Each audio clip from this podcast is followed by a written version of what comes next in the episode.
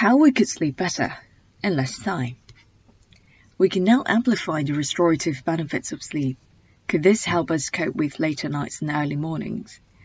We often wear our sleepiness as a bandage of pride, a measure of our impossibly hectic schedules. Thomas Edison, Margaret Thatcher, Martha Stewart, and Donald Trump have all famously claimed to get by on just four or five hours sleep at night, much less than the seven to nine hours recommended to most adults. Many of us are following suit. According to the Centers for Disease Control and Prevention, more than one third of US adults fail to get enough sleep on a regular basis. The consequences, including impaired memory and decision making, an increased risk of infection and obesity, are well known, but easy to ignore. When our immediate demand exceeds the hours in the day, sleep is still our top sacrifice.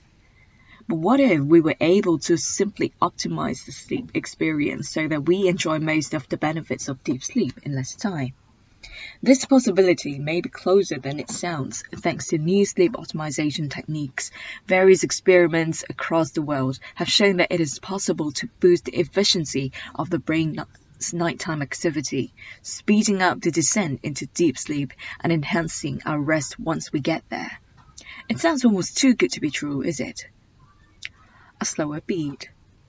On a regular night, the brain cycles through many different cycles, at stages of sleep, each with a characteristic pattern of brain waves in which neutron, uh, neurons in different regions of the brain fire together in synchrony at a particular rhythm. It's a bit like a crowd chanting or beating a drum in unison during the rapid eye movement, REM phases, um, that rhythm is fairly fast, during which time we're most likely to dream.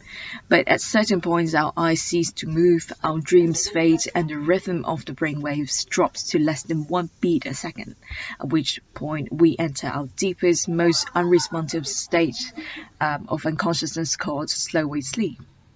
It is this stage that has been of particular interest to scientists investigating the possibility of sleep optimization. Research since the 1980s has shown that slow wave sleep is essential for the brain maintenance. It allows necessary brain regions to pass cell memories from short-term to long-term storage so that we don't forget what we have learned.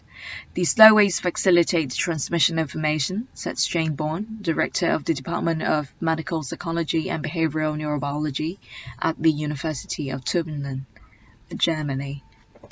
The slow waves may also trigger the flow of blood um, through the brain, flushing out potentially harmful debris that could harm neural damage. Um, they also lead to dips in the stress hormone, uh, cortisol, and help to rejuvenate the immune system so that it is readier to fight incoming infections.